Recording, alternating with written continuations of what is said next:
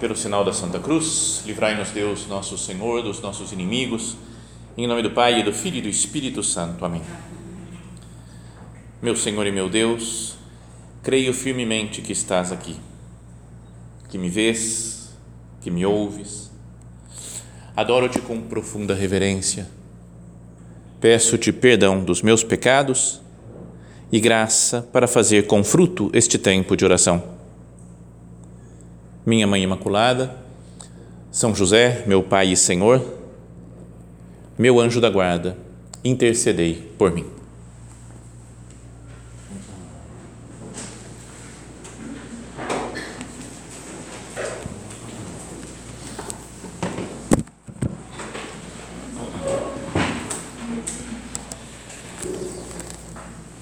Nesses primeiros domingos né, deste ano, ao longo do mês de janeiro ou de fevereiro e vai continuar ainda, vamos ouvindo na missa dos domingos o início do Evangelho de São Mateus, não bem o início, mas o capítulo 5, 6 e 7, onde se encontram aquelas palavras do Sermão da Montanha de Jesus.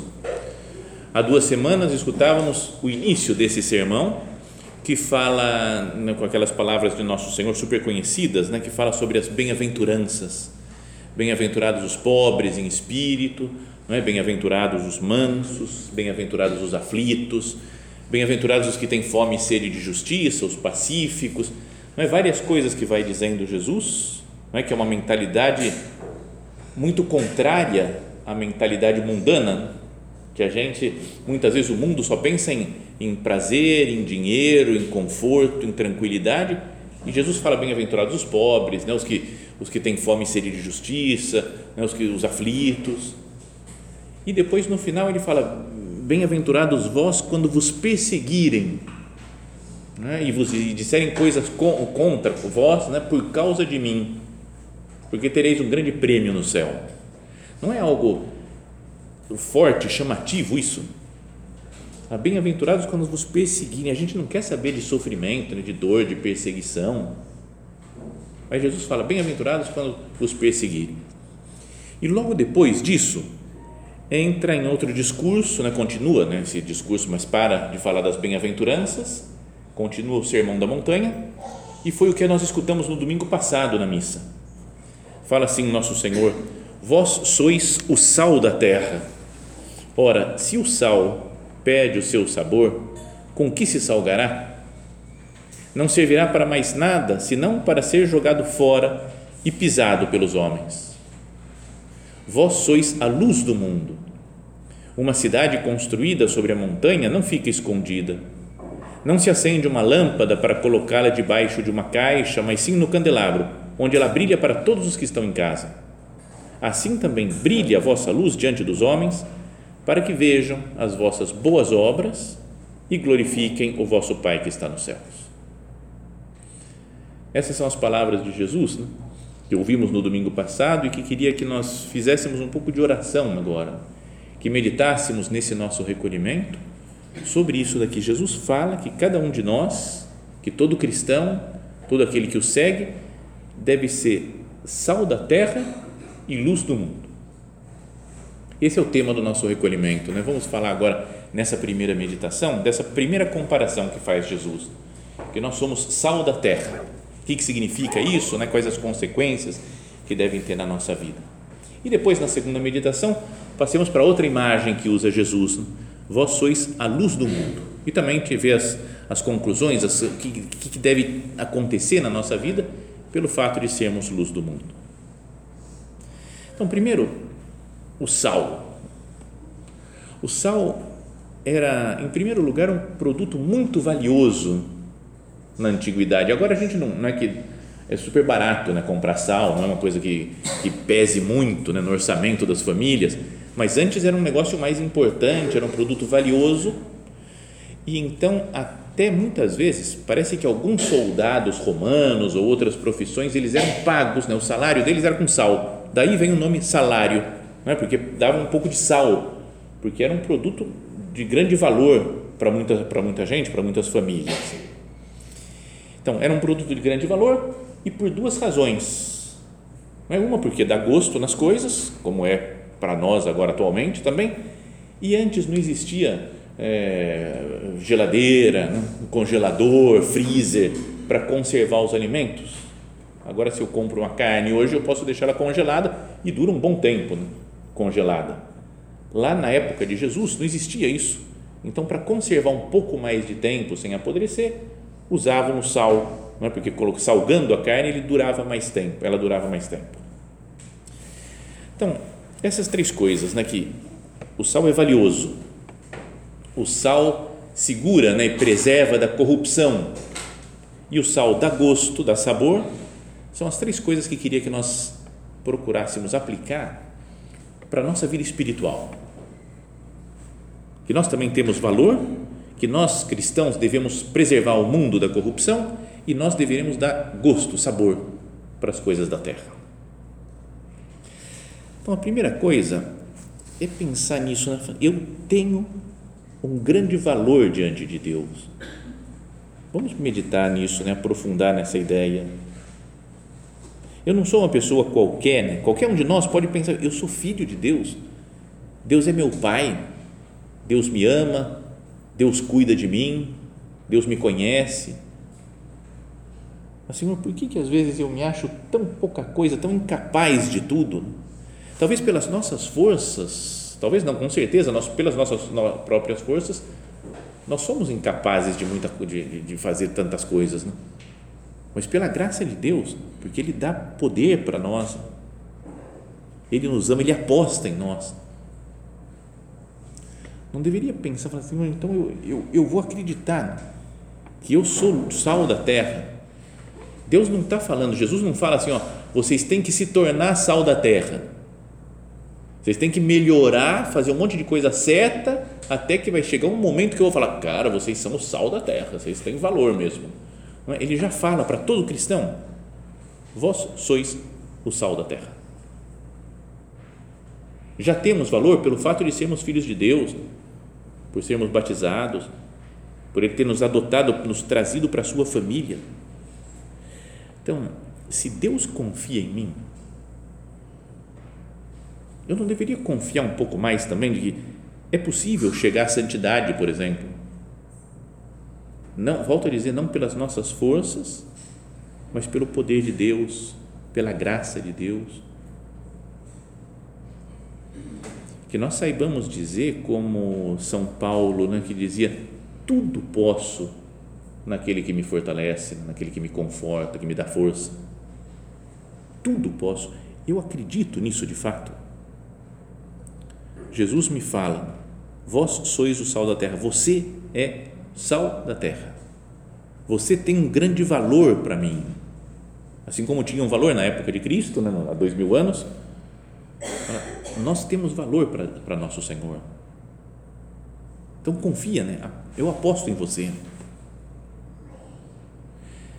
Sabem que eu acho que eu já contei aqui alguma outra vez em outras meditações, mas eu estou ultimamente fazendo um negócio detestável e que eu falei nunca vou fazer isso na minha vida, mas estou fazendo agora, que é fazer academia.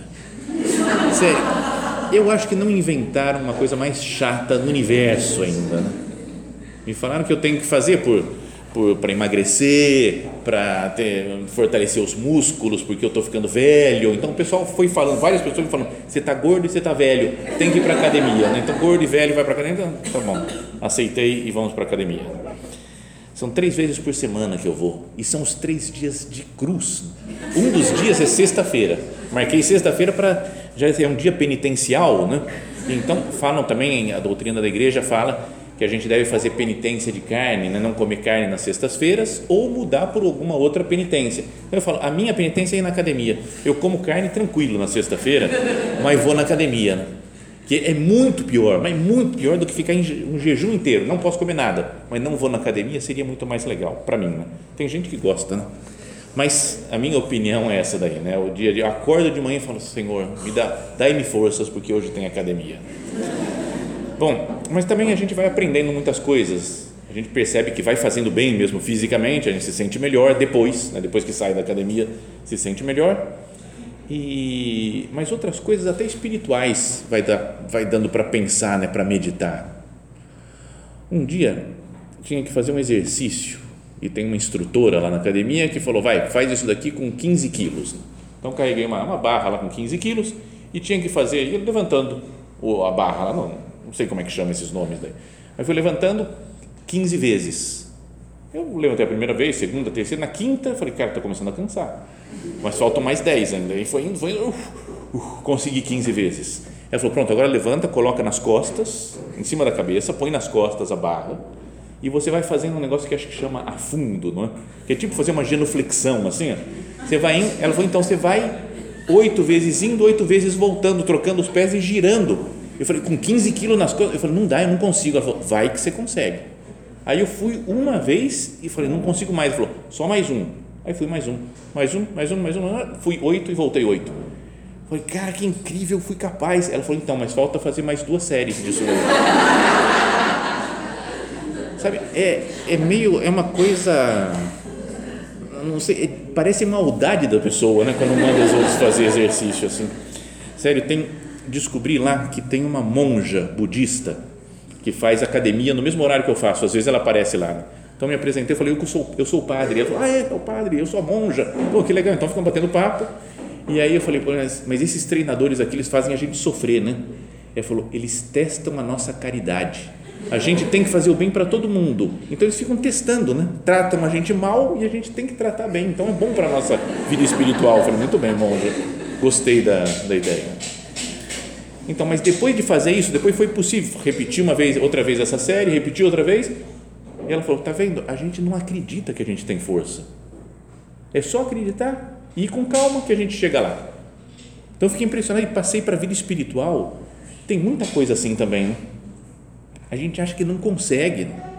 Fala, eu vou fazer, eu vou à missa mais vezes por semana, ou eu vou rezar mais, eu vou fazer. Tudo posso naquele que me conforta, naquele que me fortalece. Então pensa nisso daqui, né? Jesus fala: Vós sois o sal da terra. Você tem muito valor diante de mim. Então essa é a primeira ideia que queria que nós considerássemos aqui na nossa, na nossa oração, nesse recolhimento. Depois falávamos que o sal tem o poder, né, tinha, era usado para preservar da corrupção, para que não se corrompesse, não se apodrecesse uma carne, né, um alimento. Então colocava sal nele, salgava. Então, hoje em dia também, e essa deve ser a ideia de Jesus, é que nós temos que é, preservar o mundo da corrupção.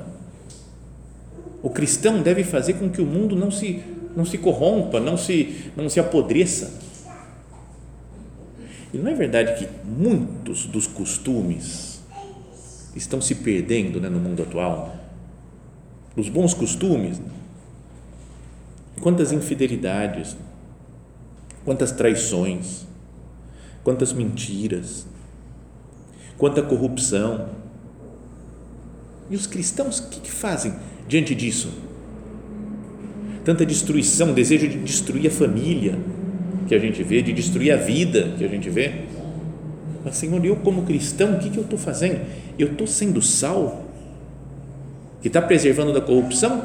Ou, como fala Jesus, né, se o sal perde o seu sabor, se, ele perde a sua capacidade de ser sal, com que se salgará? Não servirá para mais nada, senão para ser jogado fora e pisado pelas pessoas. Não é para, para dar um, um frio na barriga essas palavras do Senhor? Eu sou sal da terra. Será que eu não perdi meu sabor? Não tô? Será que eu estou ajudando a que o mundo não se corrompa? Será que eu vejo as infidelidades, as mentiras, a corrupção, a destruição da família e não vou ficar na minha, não vou fazer nada, vou me afastar para cuidar da minha vida? Eu estou sendo sal. Eu não deveria rezar mais, dar mais testemunho com a minha vida santa. Não deveria pregar mais a palavra de Deus, né? querer ensinar mais sobre, sobre Cristo, sobre o Evangelho. Existe um medo atual de, de muita gente, de muitos cristãos que acham que, que, acham que esse, esse medo faz com que a gente seja sal que perdeu o sabor. É o medo do politicamente correto. Não é? Tem muita coisa na vida que parece que é que, que na, na sociedade, nos meios de comunicação, nas redes sociais, que você tem que ter um certo pensamento para ser bem aceito, né? para não ser excluído, para não ser cancelado. E a gente não quer ser cancelado, a gente quer estar tá dentro de, tudo, né? Tá, quer estar tá bem com as pessoas, quer ter opiniões que são aprovadas pela maioria. Então a gente tem medo de enfrentar um pensamento da maioria que, que não está de acordo com a verdade do Evangelho. Jesus fala: Vós sois o sal da terra. Na terra tem, eu tenho que, tem que estar tá presente o sal. Né? O sal não tem que transformar o gosto da terra, não tem que preservar da corrupção a terra. Agora, se eu perco o meu sabor, se eu perco a minha capacidade de salgar, o mundo vai se corrompendo. E atualmente eu acho que na, na vida da sociedade, né, no mundo todo, na igreja mesmo, tem um, uma, umas ideias, assim, umas máximas que estão certas, mas que às vezes são mal entendidas. Tem que respeitar todo mundo. E é verdade, tem que respeitar todo mundo. Tem que incluir, inclusão, tem que incluir, inclusão, tudo certo. Mas será que esse respeito e essa inclusão não negam às vezes a verdade de Cristo e do Evangelho? Por exemplo, perdão por falar de temas concretos assim, mas é que são as coisas que estão na sociedade e acho que serve como exemplo prático de que, um cristão deve fazer para ser salvo. Temas como aborto, por exemplo. Não é, não precisa nem ser católico, nem ser cristão para ser contra o aborto, para ser a, ah, a favor da vida Qualquer pessoa, qualquer ateu que respeite os, os semelhantes, que respeite os outros, deve ser contra o aborto, sempre, em todas as circunstâncias. Mas agora, bom, já há muito tempo, mas agora parece que está mais vivo isso de falar, não, é uma, é uma questão de saúde pública, não é? é um direito da mulher de escolher isso ou aquilo que fazer com o seu corpo, é uma decisão política. Né? Quantos políticos não falam? Eu, pessoalmente, sou contra mas eu tenho que pensar nos outros que não pensam como eu. Sério, se eu vejo como o, o aborto como o assassinato de um bebê indefeso, imagina um político falando: Ó, oh, pessoal, eu sou contra o tráfico de drogas e os homicídios, mas eu, pessoalmente, né, não posso fazer nada contra. Né? Quem quiser fazer tráfico de drogas, quem quiser cometer homicídio, fica à vontade, porque eu não posso obrigar que a minha fé influencie a pessoa está louca, né? tem que ser preso um político que fala um negócio desse. Então, o aborto, eu tenho coragem de defender o meu amor à vida, defender a palavra de Cristo, o Evangelho da vida? Ou num ambiente que o pessoal é a favor, fala, peraí, não vou falar nada, porque vai pegar mal, o que, que vão pensar de mim? Sal que perdeu o sabor. Homossexualismo nem sei como explicar isso aqui, porque eu posso falar alguma palavra meio errada e como está gravando, está transmitindo, eu posso ser preso, porque eu, tem não, o politicamente correto vai ele ele vai proibindo até a fala normal, parece que não pode falar mais homossexual, né? que é homoafetivo não é? Parece, eu não sei como é que é. O heterossexual pode falar, não tem problema. Ninguém fala, quem é heterossexual fala, eu quero que me chamem de heteroafetivo. Não tem, não, a gente nem pensa nisso. Não é? O modo de se referir né, à comunidade homossexual, antigamente, lembra, era GLS, era gays, lésbicas e simpatizantes, acho que era isso daí. Né?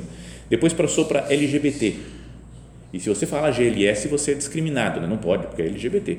Mas depois passou, acabou, já não é mais LGBT, é LGBTQI, não sei o que, aí tem um monte de letras, põe um mais lá no final. E você, sempre que vai falar sobre essa questão, tem que usar tudo isso daqui, porque senão eu estou excluindo alguém. Fala, será que não é um, um politicamente correto que está mandando em mim e mudando a, a ideia de Cristo e a ideia do Evangelho? Esses dias, na primeira leitura da missa, estamos ouvindo o livro do Gênesis ao longo da, da semana E falou de novo claramente esse evangelho, esse, essa passagem da Sagrada Escritura super conhecida, que é usada nos casamentos, né, que Deus fez o homem e a mulher, né, o, o, Deus criou o homem à sua imagem, a imagem de Deus o criou, homem e mulher os criou. Não, é? não criou uma multiplicidade de gêneros diferentes, né? acho que são 50, 70, não sei quantos são agora atualmente, né? o pessoal vai criando cada dia uma coisa nova, fluidez de gênero, gênero neutro, ai de quem fala ele e ela só, né? tem que falar elo também, todos, todas e todas, o pessoal fala, você fala destruição da língua, destruição de tudo por uma ideologia, né? esta semana, agora dois, três dias, a igreja anglicana na Inglaterra aprovou as uniões homossexuais, né? dentro deles, lá, assim, pode, tem bênção para os homossexuais, né? união, quase como matrimônio mesmo. Então, será que não está. É, a igreja não perdeu a capacidade né, de falar a sua doutrina, como falou sempre, a doutrina da igreja. Sobre essa questão, fala no catecismo muito claramente a homossexualidade designa as relações entre homens ou mulheres que experimentam uma atração sexual exclusiva ou predominante para pessoas do mesmo sexo. Tem se revestido de formas variadas através dos séculos e das culturas. A sua gênese psíquica continua em grande parte por explicar, apoiando-se na Sagrada Escritura, que os apresenta como depravações graves. A tradição sempre declarou que os atos de homossexualidade são intrinsecamente desordenados, contrários à lei natural a doutrina da igreja fala isso. Depois fala que tem que ser respeitado. Eu não posso discriminar injustamente uma pessoa por ter uma condição homossexual. Mas não posso falar, está tudo certo. Outra questão, outro problema, os, o uso de anticoncepcionais, número de filhos, que cada um vai. Não é que é, é, é difícil até enfrentar isso daí. A gente nem quer, quer ficar com a opinião da maioria para não entrar em, em conflito. Tem padres, né, muitos padres que ensinam o contrário. Não estou falando vocês, leigos, vocês têm que dar testemunho. Não, é todo mundo, padre, bispo, papa, né, cardeal. Tem padres, vários, que falam isso. Não, você já tem dois filhos, pode usar preservativo tranquilo, porque você já tem dois filhos. Pode fazer cirurgia para parar de ter filho, porque você já tem dois filhos, três filhos. Nossa, no mundo de hoje e assim a gente vai negando o que ensina a igreja, negando o que ensina nosso Senhor Jesus Cristo. É o sal que perde o sabor. Será que nós temos, digo nós como padres, né, igreja, os bispos e todos os cristãos, nós temos vergonha do Evangelho? Estou sendo sal da terra? E volto a dizer, não tem nada contra as pessoas que fazem isso. Eu tenho muitos amigos, né, que, gente conhecida, que já fez aborto, que usa anticoncepcional, que usou anticoncepcional, que, que, é, que é homossexual. Então a gente deve acolher todas essas pessoas, mas o acolher não significa que tudo que você faz está certo. Mais ou menos como um marido que está traindo a mulher e quer se arrepender, você fala, muito bem, pode vir para a igreja, pode pede perdão e procura mudar de vida. Não posso dizer o marido está traindo a mulher e eu falo, mas você tem que ser acolhido. Fica tranquilo, a igreja te acolhe. Ele fala, tá bom, amanhã eu vou trair ela de novo. Tudo bem, a igreja te acolhe. E semana que vem eu vou trair mais uma vez com outra ainda.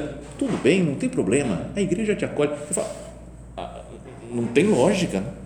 Imagina a mulher, a própria esposa fala, não, eu te acolho. Pode me trair à vontade? Eu te acolho. Porque Jesus fala do acolhimento e da inclusão você fala, peraí, uma coisa é acolhimento e inclusão e a outra é pregar a verdade né, do Evangelho.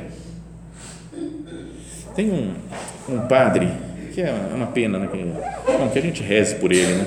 É um padre super famoso na internet dos Estados Unidos e que é o, o líder né, dos movimentos LGBT e todas as letras assim. Né? Ele escreve livros promovendo isso daí, dizendo que está tudo normal, tudo certo, que a igreja acolhe, que é tudo excelente. E uma vez ele falando do, meditando no evangelho do Zaqueu, ele falou que o Zaqueu era pecador, né, cobrador de impostos, chefe dos cobradores de impostos, e falou, e Jesus foi até ele, até a árvore onde ele tinha subido, falou, Zaqueu, desce depressa que hoje eu vou ficar na tua casa. Falou, é assim, ele era excluído pela igreja, pelo, pelo, pelos fariseus da época, mas Jesus entra na casa dele. Falou, assim como hoje os homossexuais são excluídos e Jesus entra na casa dele, então nós temos que acolher todo mundo porque está tudo certo, não sei o que. E parou de meditar no Evangelho. Parou nesse momento, ficou só falando. Fala, meu amigo, por que você não continua o Evangelho? Porque Jesus foi na casa do Zaqueu e o Zaqueu falou: é, se eu, eu vou dar metade dos meus bens aos pobres e se eu defraudei alguém, vou restituir quatro vezes mais. E então Jesus falou: hoje entrou a salvação nessa casa. Esse homem é o filho de, de Abraão. Porque ele se converteu. Né? Jesus vem chamar os pecadores para a conversão, não para que continue no pecado. Né? Então, desculpa parece um desabafo assim, né, de, mas é que são tantas coisas que a gente fica com medo de falar a verdade. Não significa uma falta de carinho para com ninguém. Não é? Tem gente homossexual que vem falar comigo um dia, depois cai outra vez, padre, eu quero pedir perdão, vem outra vez, eu, tá bom, vamos, vamos. A igreja acolhe sempre, enquanto a pessoa quer melhorar. A pessoa que fez aborto, vem para a igreja, a igreja perdoa o pecado. Mas como Jesus que fala para aquela mulher adúltera, eu também não te condeno, vai e não peques mais. Procura mudar de vida. Então, o sal, quem é sal, tem que, tem que dar a doutrina da igreja, respeitando, amando todo mundo, mas pregando a verdade. E o sal, ele transforma, né? ele dá um dá gosto. Que diferença a vida e as comidas com sal ou sem sal. Não é? Imagina, sem sal nas comidas fica tudo com gosto de chuchu. Não é? Eu tenho um amigo que ele fala, padre, você já percebeu que tem coisas que tem tudo o mesmo gosto? Chuchu, milho, abacate, é tudo um gosto neutro, que não tem gosto de nada. Tem, eu sei que tem gente que não concorda de jeito nenhum, mas eu concordei, é que eu não, não curto nada dessas coisas assim, né? chuchu, milho, abacate, para que que existe isso? Beterraba, mas para que que existe essas coisas? Não, não precisava existir. Bom, mas com sal ou sem sal, se uma coisa não tem gosto, você põe bastante sal, aí fica, você fala, até que ficou bom, né? Não é uma carne sem sal? É sem graça. Você põe sal e ele realça muito o sabor. Parece outra comida, outra, outra, outra coisa que transformou a substância daquilo. Dentro desse negócio que me falaram que eu estou velho e gordo, eu fui também numa nutricionista. Mas gente boa nutricionista, porque ela me deixou comer de tudo e beber de tudo praticamente. Ela falou: não, não tem problema, só diminui essa quantidade, faz isso daqui, faz aquela outra coisa reorganizou as coisas, estou feliz, estou passando um pouco de fome, mas estou feliz. Né? Em geral, estou feliz. Mas teve uma coisa que ela falou, que ela falou, não coloque muito sal nas coisas, hein? Eu falo, não, como assim? Porque chega comida, eu nem, nem experimento, antes já coloco sal meio como um instinto. Né?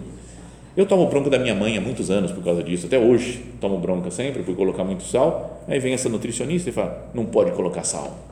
Então é o que está me fazendo sofrer ultimamente. Porque a vida muda com sal. Né? Então pensa espiritualmente isso. A nossa visão do mundo, apesar do que nós falamos dos problemas que existem, deve ser uma visão saborosa, né? uma visão alegre, otimista. Fala, Cristo é a solução para tudo. Ele é a razão do nosso ser, da nossa vida aqui na terra. Então eu vou levar a palavra de Deus para todo mundo. Se alguém não tem sentido na sua vida, está meio perdido, fala, é que você não conhece Cristo. Você tem que conhecer, imagina os cristãos, os primeiros seguidores de Jesus, quando viram ele ressuscitado. Falaram, isso é aqui que está a verdade da vida de todas as coisas. Deus que se fez homem, morreu e ressuscitou. Então a vida tem sentido porque Cristo existe. Então eu sou sal na minha família, na minha, no mundo, na minha vida, no trabalho, né? O sal não aparece, ele desaparece na comida, mas dá sabor. Eu não preciso aparecer, mas eu dou vida, dou alegria na minha casa, no meu trabalho, nas minhas relações sociais. Que bom seria né, se nós vivêssemos isso mesmo de verdade, né? como Jesus fala, fala, vós sois o sal da terra. Então, primeiro que nós temos grande valor, o sal tinha grande valor então, pela graça de Deus, podemos fazer tudo, fazer tantas coisas, Senhor, porque você me chama de filho. Depois, é, o sal preserva da corrupção, que nós nos sintamos, né, como cristãos, responsáveis para não deixar o mundo apodrecer, o mundo se corromper. Graças à atuação dos cristãos, o mundo tem que se manter vivo. E graças à atuação dos cristãos, o mundo tem que ter sabor, tem que ter vida, tem que ter alegria, porque o sal é que dá sabor. Se o sal perde o seu sabor, fala Jesus, com que se salgará? Não servirá para mais nada, senão para ser jogado fora e pisado pelos homens. Senhor, que eu não seja um sal que perdeu o sabor. Minha mãe Santa Maria, hoje que comemoramos essa festa né, de Nossa Senhora de Lourdes, que transformou o ambiente, aquela cidadezinha na França, e hoje o mundo inteiro corre a ela né, para pedir as suas graças. Que nós tenhamos, com a ajuda de Nossa Mãe do Céu, Nossa Senhora de Lourdes, nós também saibamos nos transformar, falando assim: minha mãe, eu quero ser de verdade sal da terra, como o seu filho Jesus nos pede. Quero preservar da corrupção esse mundo e dar sabor a todas as coisas, a todas as pessoas. Ajuda cada um de nós, minha mãe, com a sua graça.